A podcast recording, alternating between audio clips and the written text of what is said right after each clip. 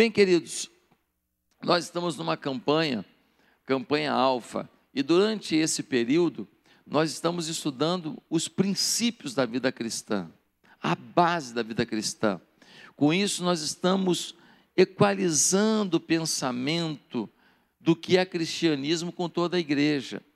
Olha, como eu estou grato a Deus por termos tido esta visão. E foi uma visão dos pastores da igreja, me trouxeram essa sugestão, e foi muito importante, porque o que eu estou vendo é que muita gente está dizendo: olha, eu não entendia por que, por exemplo, Jesus morreu na cruz. Eu não entendia o que é isso, o que é aquilo, e agora estou entendendo. Então, eu tenho certeza que no final dessa campanha, que vai acabar em outubro, nós estaremos muito mais preparados. Acho que dia 10 de outubro tem o Envisionados pelo Espírito, é isso? Dia 10 de outubro nós vamos ter aqui um grande encontro de busca do Espírito Santo e nós vamos estar concluindo é, esse projeto. Né? Ainda vai ter mais uma mensagem, eu acho, mas vamos estar aqui concluindo esse projeto Alfa. Eu queria que você já marcasse na sua agenda, 8 da manhã, dia 10 de outubro. 8 da manhã até as 13 horas. Então você sai daqui e pode almoçar com a família, não vai te atrapalhar em nada, tá bom? Bem, hoje nós vamos falar sobre o seguinte tema: como ter, como posso ter fé? Como posso ter fé? Ser cristão é bem mais do que se associar com um grupo de pessoas. Ser cristão é bem mais do que frequentar cultos, estar numa organização, ter o nome no hall de membros. O que significa ser cristão? 2 Coríntios 5,17 diz: Portanto, se alguém está em Cristo, é nova criatura, as coisas antigas já passaram Eis que surgiram coisas novas. Ser cristão significa recomeço. Significa deixar os seus valores, os seus pensamentos, os seus ideais e falar: Cristo, coloca na minha vida os seus ideais, os seus valores, os seus pensamentos, os seus propósitos. Isso significa que toda a tua vida tem que refletir Cristo. Ser cristão é refletir Cristo no jeito que você lida com o dinheiro, no jeito que você trata as pessoas, no jeito que você trata a sua família, no jeito que você trabalha na igreja, no jeito que você trabalha com seu irmão, no jeito que você sorri para o mundo, no jeito que você ajuda o necessitado, em tudo que envolve a sua vida, no seu testemunho, você reflete Cristo. O próprio Cristo diz: Ó, oh, assim brilha vossa luz diante dos, dos homens, ou seja, a ordem de Jesus é brilhe. Brilhe, apareça. Ah, eu, eu sou muito humilde, então eu não vou mostrar para ninguém o quanto eu amo a Deus, o quanto eu faço as coisas certas. Não, não é isso que a Bíblia diz. A Bíblia diz que você não deve ter vaidade nenhuma, mas a Bíblia não diz para você esconder o que você faz em Deus. As pessoas precisam saber que em Deus você faz as coisas da melhor maneira possível no seu trabalho, nos seus estudos, na sua família, nos seus negócios, na sua igreja, aonde você coloca a mão. Queridos, João 1,12 diz: Contudo, aos que o receberam, aos que creram em seu nome, deu-lhes o direito de se tornarem filhos de Deus. Olha, quando você recebe a Cristo, você passa por uma nova categoria, você passa a ser filho de Deus filho. Eu te pergunto, qual é a diferença de um trabalhador da sua casa para um filho? Um trabalhador tem salário, filho tem herança. Existem heranças de Deus na sua vida. Heranças. E Deus é rico, Deus é poderoso. Deus é dono de todas as coisas. E existem heranças que só recebem os que se configuram como filhos, os que se comportam como filhos. Às vezes é um filho sanguíneo, mas o pai não pode dar o que gostaria de dar para esse filho, porque não merece. Porque não faz por onde.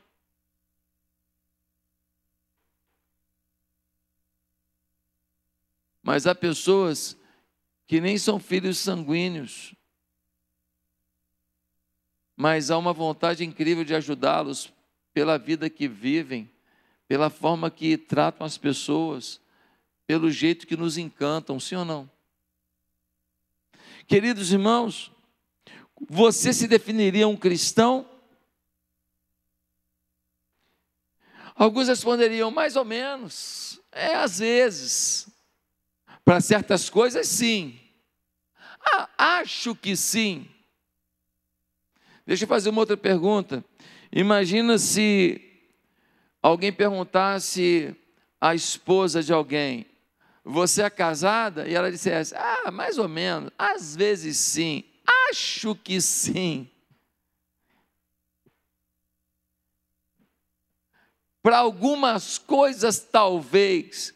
Você acha que um cônjuge, ouvindo uma resposta dessa, estaria satisfeito? Pois como você acha que Deus pode estar satisfeito com uma resposta tão pobre como essa? Às vezes, em algumas coisas, em algumas áreas. 1 João 5, versículo 13, Jesus diz: Escrevi-lhes estas coisas a vocês que creem no Filho de Deus, para que vocês saibam que tem a vida eterna, para que vocês saibam que tem, não é para que vocês talvez tenham. Eu estou escrevendo essas coisas para vocês terem certeza, terem certeza que são meus filhos, por isso vocês têm herança. Ajam como filhos, não ajam como criaturas apenas. Queridos, como posso acreditar em algo que eu não vejo? Deus existe? Como é a vida após a morte? Existe céu, existe inferno? Como posso ter fé? São perguntas comuns.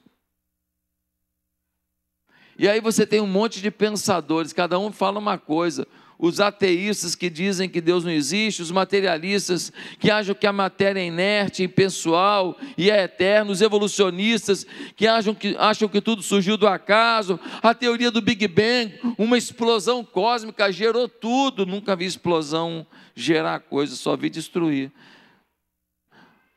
Aí vem a história do Charles Darwin, Darwin dizendo da, da evolução das espécies, e aí um bando de a, é, é, é, átomos se reuniu de coisa orgânica, mas de repente virou coisa viva. Meu Deus, que balela.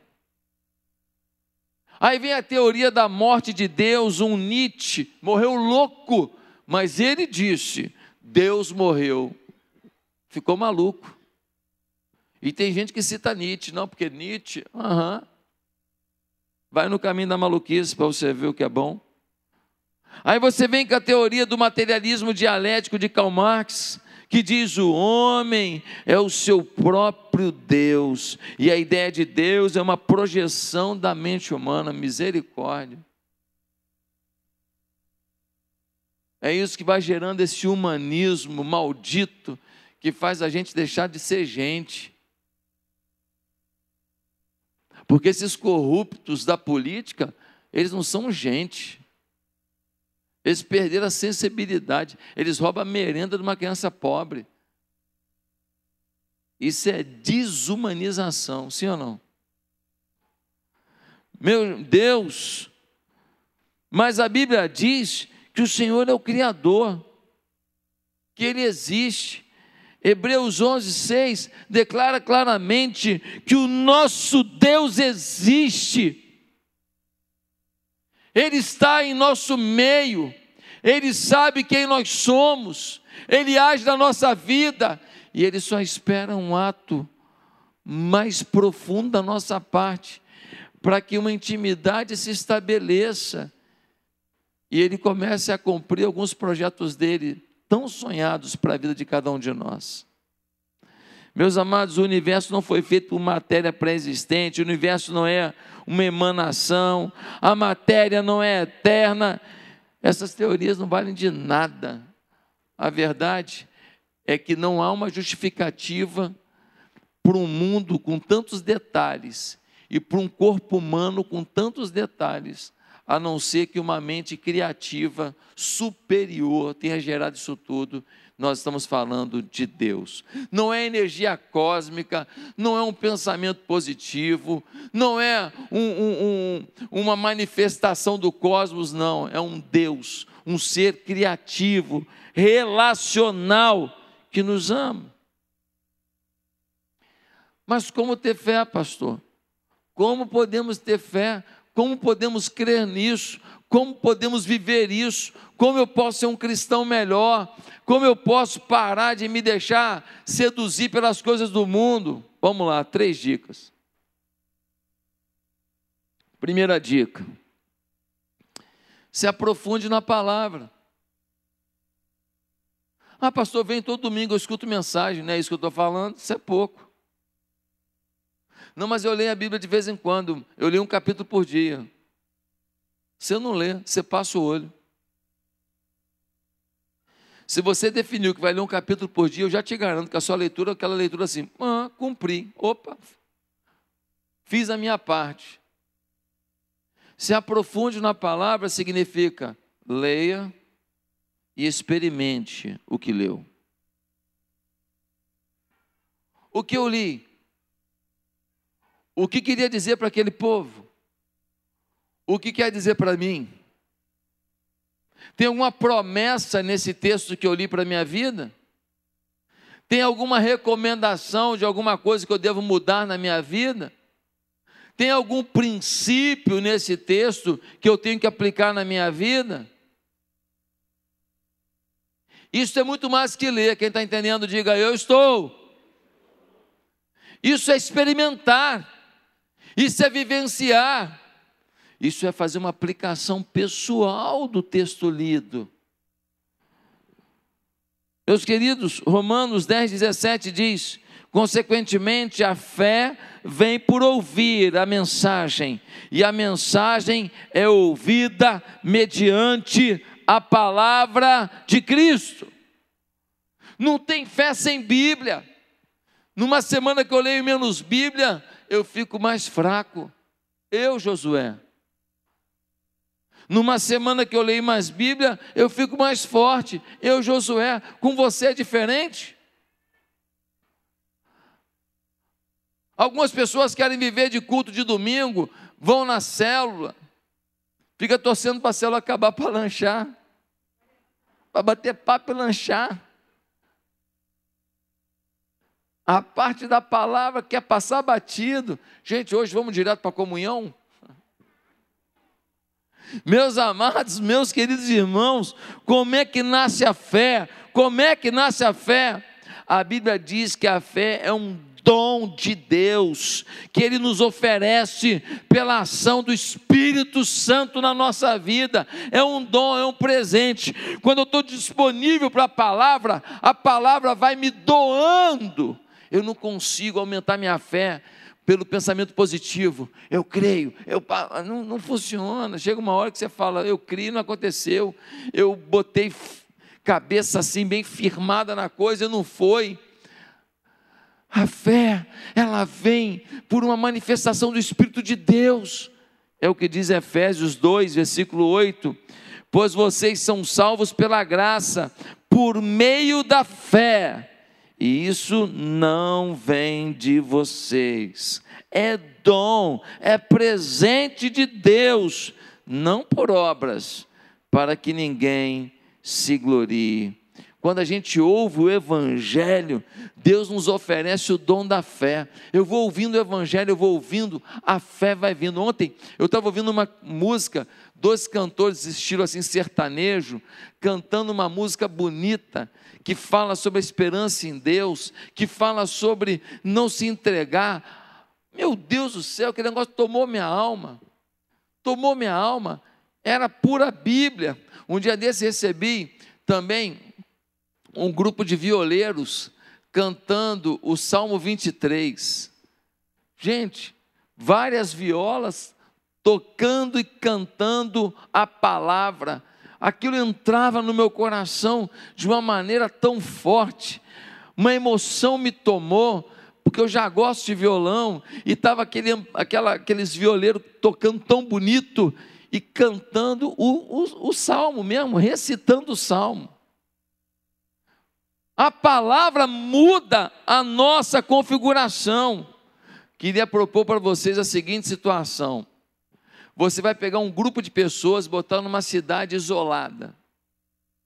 Vai pegar outro, outro grupo de pessoas e botar numa outra cidade isolada. Para o primeiro grupo, você vai entregar para eles alguns livros, do Platão, do Emmanuel Kant, do Nietzsche, do Karl Marx, que começou aí o comunismo. Então você pega esses caras, dá para essa comunidade esses livros. Para outra comunidade, você só vai dar um livro, a Bíblia. E você vai dizer para eles aqui: olha, vocês vão estudar todo dia Platão, Marx, Nietzsche, Kant, todo dia, Sartre. E vocês aqui vão estudar a Bíblia todo dia. Volta lá dez anos depois para você ver. Dez anos você volta lá, essa sociedade aqui está toda destruída.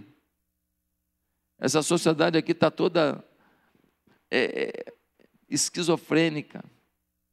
Os valores são, são deixados de lado, a hipocrisia tomou essa sociedade. É o que está acontecendo no nosso Brasil.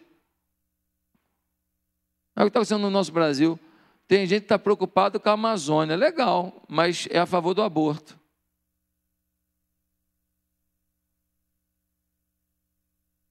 Está preocupado com a árvore mas quer matar um feto. O que é mais importante? Ah, não, mas é porque, mas é porque pega um feto de 12 semanas, vai na, vai na internet, bate assim, feto 12 semanas, pega lá para você ver, neném prontinho, neném prontinho, prontinho, só que pequenininho, é só questão de crescimento, é só comidinha.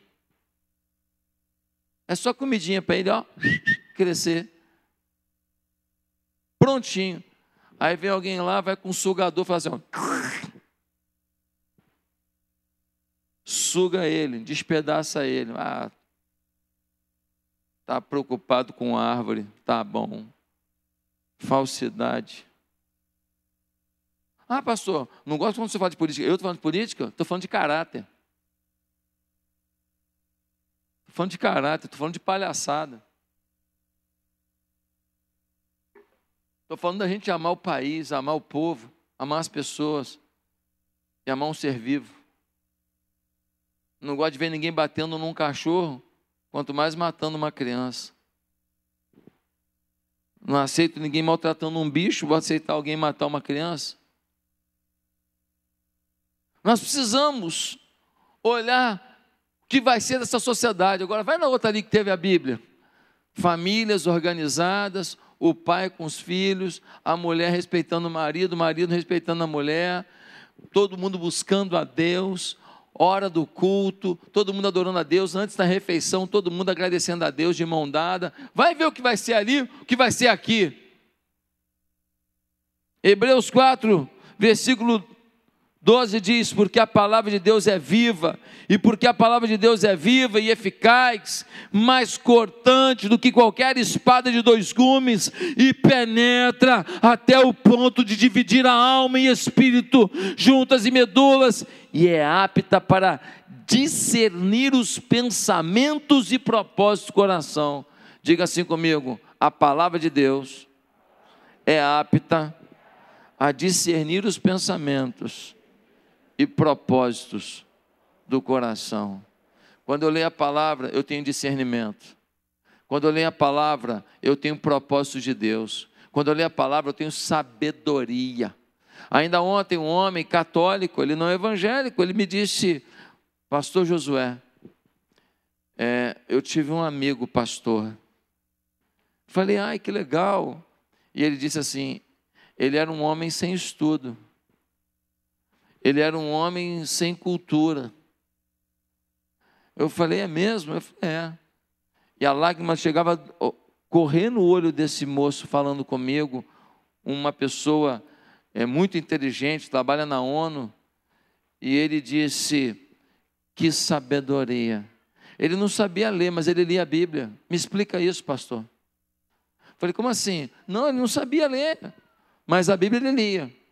Se abria a Bíblia, ele lia a Bíblia, ele conseguia ler. E quando ele abria a boca, era algo incrível, pastor. Ele não tinha estudo nenhum, eu ficava impressionado. E ele me disse, sabe o quê? Ele me disse que ele saía daqui, da Barra da Tijuca, ele ia até Xerém, onde morava esse homem, para escutá-lo. Sabe o nome disso? Discernimento da palavra, sabedoria da palavra, presença de Deus. Meus amados irmãos, hoje o povo busca resultado e não a verdade, busca coisas materiais e não a Deus. Hoje as pessoas querem benefícios pessoais, não querem a vontade de Deus. Hoje as pessoas querem um Deus que se adapta, se adapte às suas vontades, não querem saber o que, que esse Deus quer que a gente faça e depois quer que dê certo. Gente, hoje é um analfabetismo bíblico. Aí aparece gente aí na internet falando qualquer bobagem e tem gente que acredita. De vez em quando um irmão aqui da igreja fala, pastor, estou escutando muito o fulano de tal. Eu falo, ai Jeová, mas eu não posso falar mal, né? Fica assim. Ah, lembro muito do Senhor. Falei, meu Deus do céu, não sabe nem o que, que, que é água, o que, que é óleo. Eu prego o contrário dessa pessoa. Tem um camarada aí, não vou falar nome, nunca falei nome de ninguém aqui no púlpito, não vou falar. Ah, que eu sou pastor, eu sou pastor. Ele se diz pastor. E a pauta dele é uma pauta totalmente anticristã antifamília, antivalores, ele é a favor de ideologia de gênero, tanta porcaria. Mas um dia desse ele estava no programa de televisão e aí foram falar com ele da ressurreição. O que, que ele falou? Falou, é. Aí o pessoal começou a acreditar, né? E tal, tal, tal, de tanta vontade que eles tinham de ver Jesus vivo. Ou seja, ele não acredita na ressurreição. Ei, quem não acredita na ressurreição de Jesus não é cristão. Acabou, ponto. Ei, se eu encontrar com ele e falar, cara, fala para todo mundo que você não é cristão, e ponto final, vai seguir tua vida. Ó, ó, seja feliz. Vê se você consegue ser em Cristo. Vai viver a tua vida. Um mentiroso não é cristão que não acredita no Cristo vivo. Se ele não ressuscitou, é vã a nossa fé. 1 Coríntios, versículo, capítulo 15. É só ler a Bíblia, mas não lê a Bíblia esse pessoal, ele só lê Max. Ele só lê Marcuse, Gramsci, só lê Porqueira. Ele não lê Bíblia. Se Jesus não ressuscitou, então ele não tem poder para ressuscitar a tua vida. É vã a nossa fé. Jesus vive, está ou não está? A tumba está vazia. Você chega no túmulo, está escrito lá: Ele não está aqui, ele ressuscitou. Aleluia! Ele ressuscitou. Gente, o mundo está atrás da alegria, mas não está atrás da obediência à palavra. Não tem alegria sem obediência à palavra. Toda vez que eu desobedeço, eu pago um preço. Falamos sobre isso domingo passado. O pecado me adoece, o pecado me entristece, o pecado prejudica meu, minha caminhada com a minha família, o pecado não me ajuda a lidar com o pecado do outro, com um pouco mais de amor, de misericórdia. O pecado me afasta da oportunidade de consertar até mesmo aquilo que não está bom ao meu redor. Nós precisamos da palavra, portanto, se aprofunde na palavra. Se aprofunde na palavra, leia a Bíblia, estude, pesquise, pergunte ao texto que aquilo tem a ver contigo. Quem está entendendo? Amém? Segundo lugar, se você quer realmente aumentar a tua fé, se permita ter um relacionamento com Jesus. Se permita ter um relacionamento. Olhe para Jesus como alguém vivo, pessoal, que se relaciona com você. Apocalipse 3:20 diz assim: Eis que estou à porta e bato. Se alguém ouvir a minha voz e abrir a porta, entrarei e cearei com ele e ele comigo. Olha a proposta de Jesus. A proposta é: olha, eu estou à porta e bato. Se você abrir a porta, ou seja, ele não vai atropelar, não. Ele não vai arrombar a porta, não. Se você abrir a porta, eu vou entrar. Eu vou entrar, mas não quero entrar.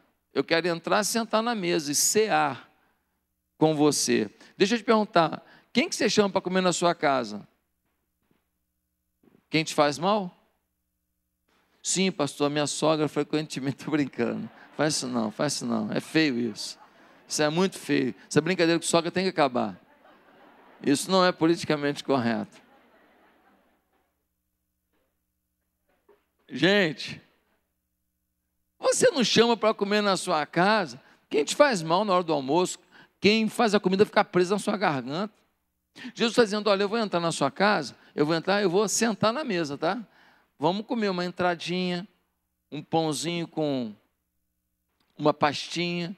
Depois vamos almoçar. Depois, dá para ter um pudim de doce de leite? Vamos comer uma sobremesa junto?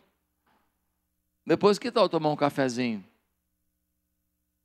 É, se a gente esperar mais uma, uma hora assim, mais uma horinha, a gente já dá até para fritar uns biscoitinhos de, de, de polvilho. Ou quem sabe um biscoitinho de nata, assadinho no forno, aleluia. E mais um cafezinho, cafezinho mineirinho. Vamos, vamos. Eu vim aqui para ficar contigo, é o que Jesus está dizendo.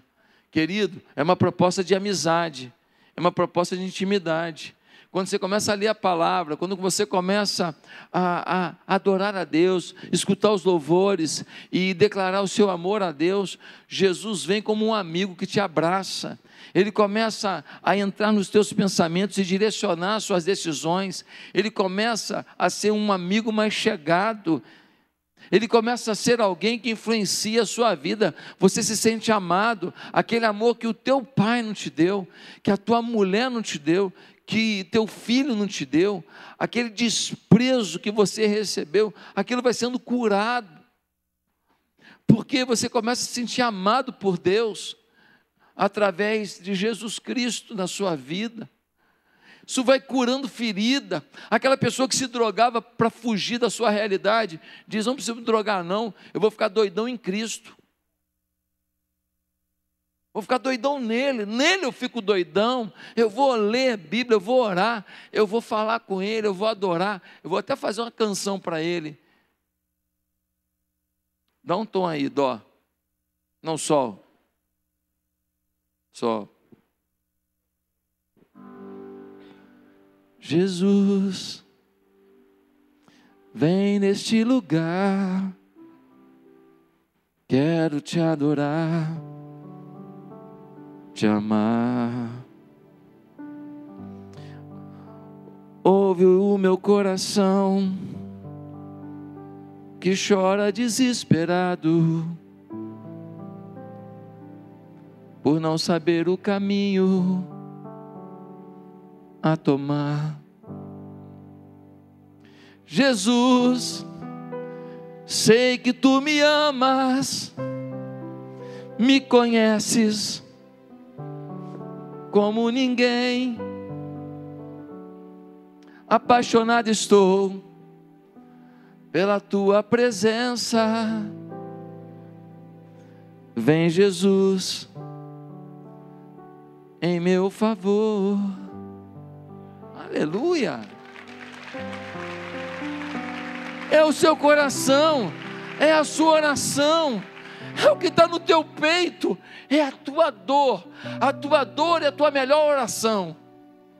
O teu sonho é a tua melhor oração. Não tem que inventar palavra, não tem que inventar nada demais. É desfrutar da presença dEle e dizer: Deus, eu só quero revelar para Ti o que está no meu peito, o que está na minha alma. Você faz isso com Jesus? Em terceiro e último lugar, se você quer ter fé, se aprofunde na palavra, se permita um relacionamento com Jesus que está à porta e bate e quer entrar para cear, para conviver.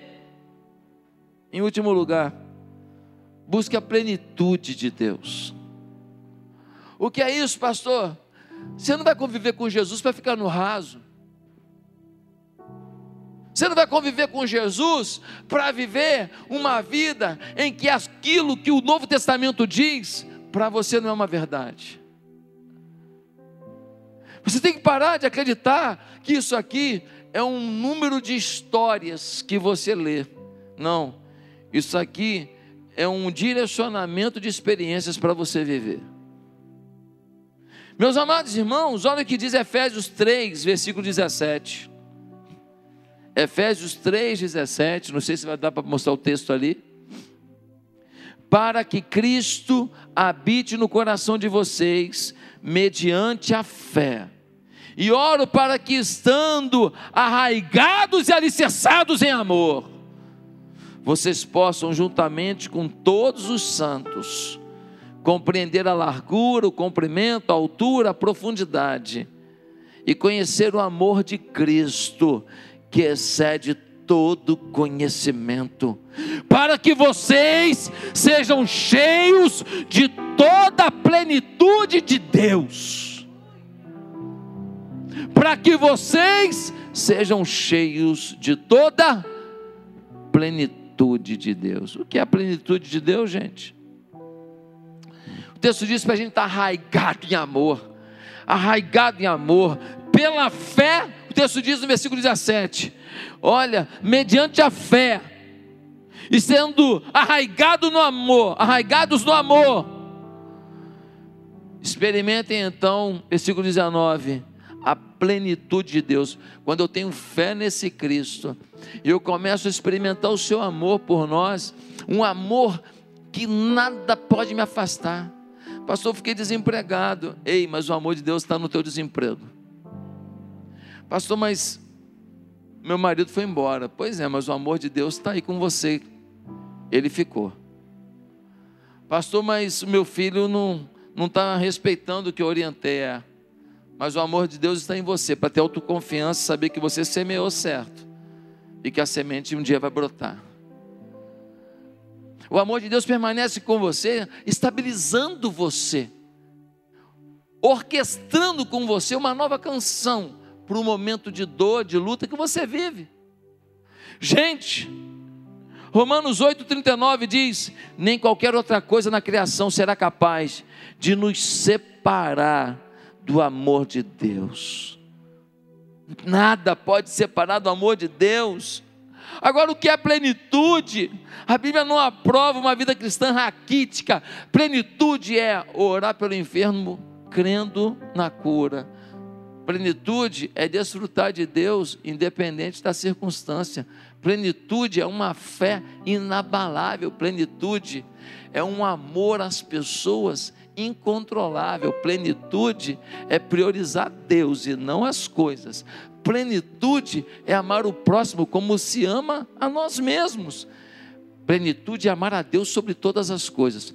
Plenitude é saber que essa vida é curta, muito curta, e que cabe a nós dar o nosso melhor pelo reino de Deus, enquanto dá tempo. Plenitude é se alegrar pela vitória do outro, ainda que a nossa não tenha chegado. Plenitude é bondade, é benignidade, é paz, é alegria, é mansidão, é domínio próprio Plenitude é fruto do Espírito. Gente, será que a gente vive essa vida abundante? Ah, aqui a Bíblia diz: Eu vim para que vocês tenham vida e vida com abundância. Foi o que Jesus disse. Mas não, eu estou no outro lado aqui do rio, numa vida mais ou menos, mais ou menos. E eu estou dizendo: Eu tentei atravessar o rio para ir para a vida abundante, mas não deu certo. Eu quase me afoguei. Então agora eu relaxei. Eu não vou ter uma vida abundante em Deus. Ei, se você tiver as ferramentas certas, se você tiver o pé de pato apropriado, se você tiver uma prancha apropriada, você atravessa esse rio, mesmo com correntes fortes, e você chega na vida abundante. Deus tem para você vida abundante, vida de bênção, vida de esperança, vida de vitória. Mas como ter fé se você não toma posse disso? Como ter fé se você não acreditar nisso? Como ter fé se você não buscar Jesus, se você não ler palavra? Como ter fé se você não pegar cada promessa da Bíblia e falar: é minha, é minha, é minha, é minha, é minha? Todo dia, se você ler alguma coisa da Bíblia, uma promessa você vai achar. Não passe um dia sem ler uma promessa e declarar: é minha, é minha, é minha, é minha. Queridos, a fé é como uma árvore. Começa como uma semente. É quando a palavra entra no coração. É frágil no início. Essa semente, ela pode ficar entre pedras e nem germinar. Mas essa semente ela acaba ganhando raízes. Com o tempo a gente vai conhecendo mais da Bíblia, vai melhorando o nosso relacionamento com Deus.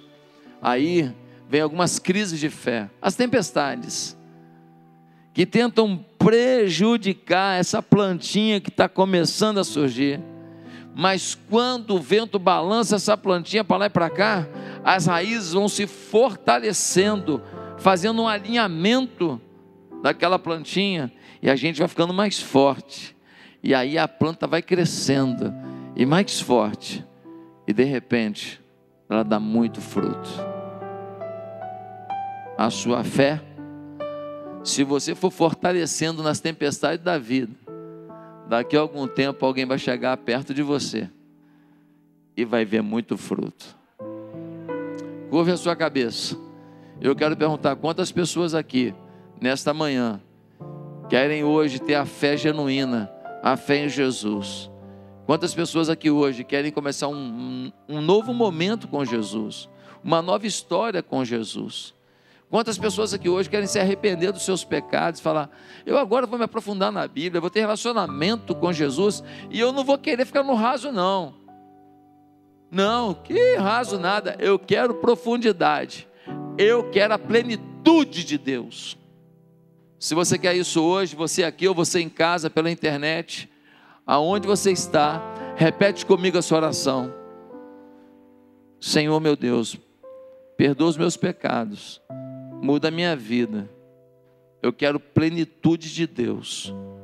Em nome de Jesus eu oro. Amém.